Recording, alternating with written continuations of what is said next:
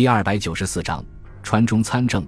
孙百里和杜周南刚刚回到办事处，屁股还没有坐稳，四川参政员李伯深、邵从恩就登门拜访，搞得他们有应接不暇的感觉。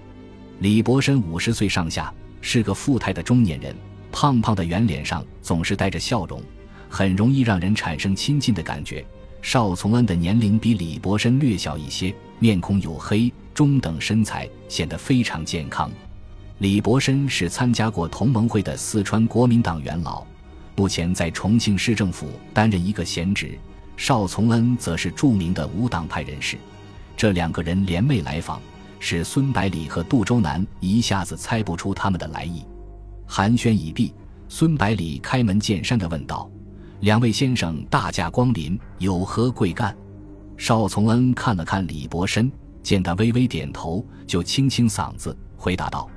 我们此来是希望能够得到孙将军和福建参政员的支持，使四川参政员的提案能够顺利通过。接着他解释道，在过去的一年时间里，四川的田赋已经连续征收了三次，而地方政府又乘机附加了很多捐税在上面，多的地方甚至达到田赋的三倍、五倍，川民已经不堪其苦，故而想陈情参政会议，要求政府酌情减免。杜周南问道：“既然是省政府的预算，应该直接递交省政府才对呀。参政会议虽然也会讨论地方问题，但是重点放在全国的大政方针上面。其他地方的参政员未必会对四川的事情过多关注的。”李伯申解释道：“我们不但联名致电省政府，甚至连国防最高委员会、行政院、财政部、行政院都逐一去电申诉过。”但是却如同泥牛入海，杳无音信。孙百里恍然大悟：“我都忘了，现在的四川省主席是委员长亲自兼任的。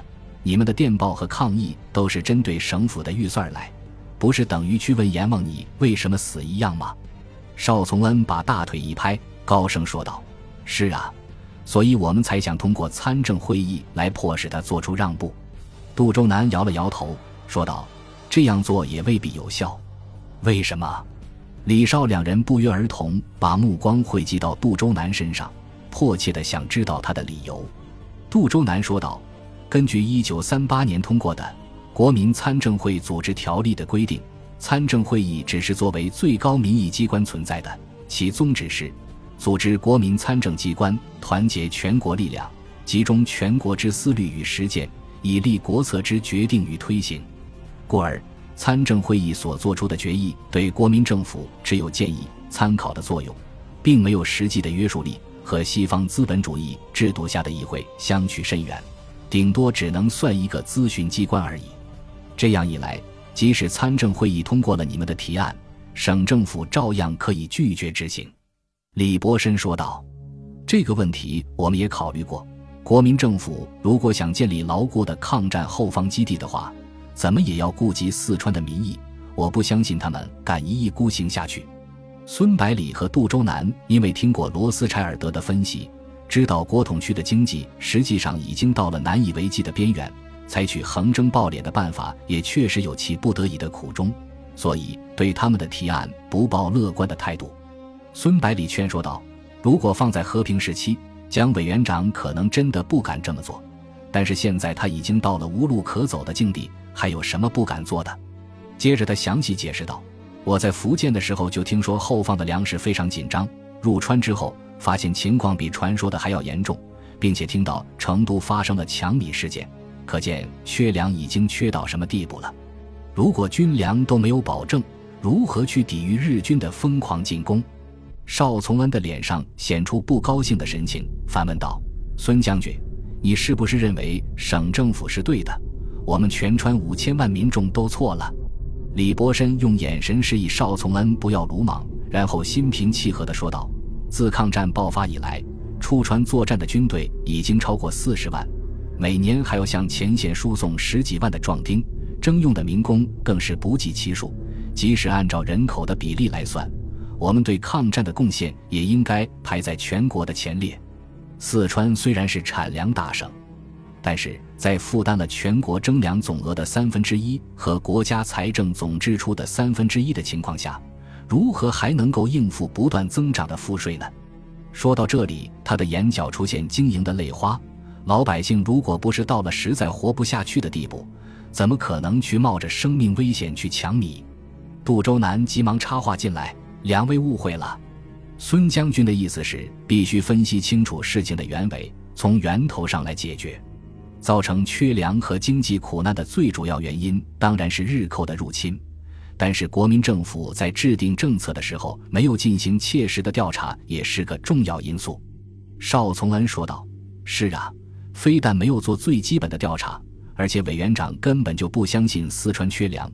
他总是以为这里是天府之国，沃野千里，历来是有名的米粮仓，绝对不可能真的闹粮荒，而是个别商人利己思想严重，在故意捣鬼。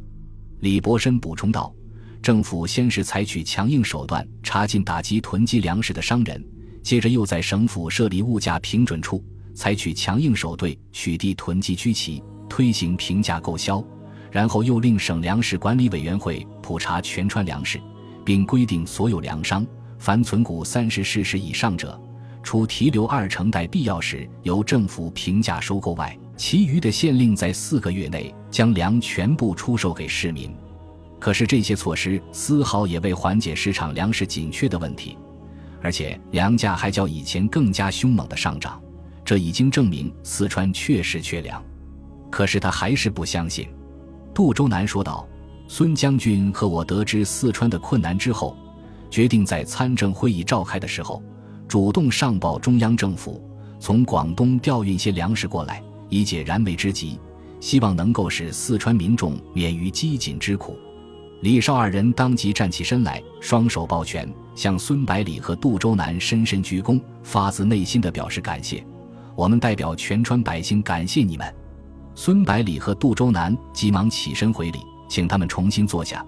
这时候，杜周南说道：“广东原本也是个米仓，可是最富庶的珠江三角洲地区全部被日军占领了，可供征集的粮食也不是很多。福建和江西的粮食仅仅能够自给自足，因此我们能够提供的支援也非常有限，无法解决长期问题。如果想彻底减轻四川民众负担的话，”必须从国民政府那里想办法。听了杜周南的话，孙百里感到十分诧异，不明白杜周南为什么要把话题转移到国民政府身上，急忙举头望过去，却看到杜周南不动声色地摇了摇头，于是就没有出声。李伯深马上理会了杜周南的意图，说道：“杜先生说的非常有道理，只有国民政府在制定计划的时候切实考虑民众的负担，才是解决的唯一办法。”邵从恩问道：“可是现在政府的权力是没有约束的，参政会议的决议和提案对他都没有约束力，这一点咱们不是刚刚才讨论过的吗？”显然，这位无党派人士对政治还不是很敏感。李伯深解释道：“咱们可以借着召开参政会议的机会，提出要求政府把参政会议升级为最高权力机构的提案，只要表决通过的话。”他们在制定新的预算或者增加赋税的话，就必须通过参政会议的审核批准。这样一来，问题就可以一劳永逸地解决了。邵从恩诧异地问道：“这种提案怎么可能通过呢？即使在参政议会当中，也是国民党占多数呀。”李伯深回答道：“只要咱们联络其他中间力量，未必不能通过。”然后笑着说道：“我是国民党，孙将军也是国民党。”可是会支持他们吗？杜周南听完李伯深的话之后，连连点头，非常赞赏他的直率，说道：“就是这个道理，只要团结起来，少数也有可能变成多数。国民党内部早已经不是铁板一块了，更何况我们又不是要推翻政府。我相信，除了中央政府的那些代表，其他的人绝大多数都会支持我们的。”说到这里，李伯深信心十足地站了起来，说道：“既然这样。”我们就马上回去联络同志，争取在会议开始前的这两天时间内获得广泛的支持。送走客人之后，孙百里问道：“杜先生，你怎么会突然提出这么个建议？”杜周南微笑着回答道：“昨天和周恩来先生谈过之后，我就一直在反复思考他的提议。今天又看到这两位四川参政员对国民政府有相当大的意见，感觉我们已经有实力和国民政府提出改革的要求了。随后，他详细分析起当前形势。目前，国民政府实际控制的地区有四川、贵州和湖南、湖北、陕西的一部分，军队员额在两百万左右，与国内的其他势力相比，似乎还有相当大的优势。但是，如果把其他势力控制的地区和军队全部加起来的话，力量对比基本处于平衡状态。中共控制的根据地全部加起来的话，有数十万平方公里。正规军应该在四十万左右，我们手中的三个省也有几十万平方公里，在军事委员会有番号的部队就有十八个师，再加上台湾军团和国土防卫军，总数应该接近五十万。云南、山西、广西、新疆和甘肃一直都是半独立状态，即使在参政会议中，国民政府也没有任何优势可言。共产党、第三党、民主党派肯定是要求民主的。社会知名人士也大多数具有这种要求，党内还有相当多的人士对目前的状况不满意。全部加起来的话，应该也会超过坚定支持政府的一方。既然力量的对比已经发生变化，为什么不趁这个机会把咱们最关心的政府民主化问题解决呢？周恩来说的很对，只有进行政治民主化，才能实现军队国家化，从而实现政令和军令的统一。更加行之有效地进行全面抗战。孙百里听了他的长篇大论之后，不禁回想起这两天的经历，感慨地说道：“其实蒋介石和中共都意识到这种变化，所以才会先后找到我们来协调立场，争取同盟。”杜周南说道：“要不然老蒋怎么可能这么轻易放过我们？没有在财政问题上穷追不舍？他是大风大浪走过来的人。”政治嗅觉肯定比我们要灵敏得多。孙百里没有立即表明自己的态度，沉吟了一下，说道：“是不是都遗漏了一个关键的问题？参政会议的地位是早有定案的，蒋介石完全可以抓住这一条，把任何相关的提案都说成不合法。这样的话，参政员也拿他没办法。”杜周南不以为然地说道：“在前线形势岌岌可危的情况下，作为一个成熟的政治家。”他怎么会做出这种自掘坟墓的事？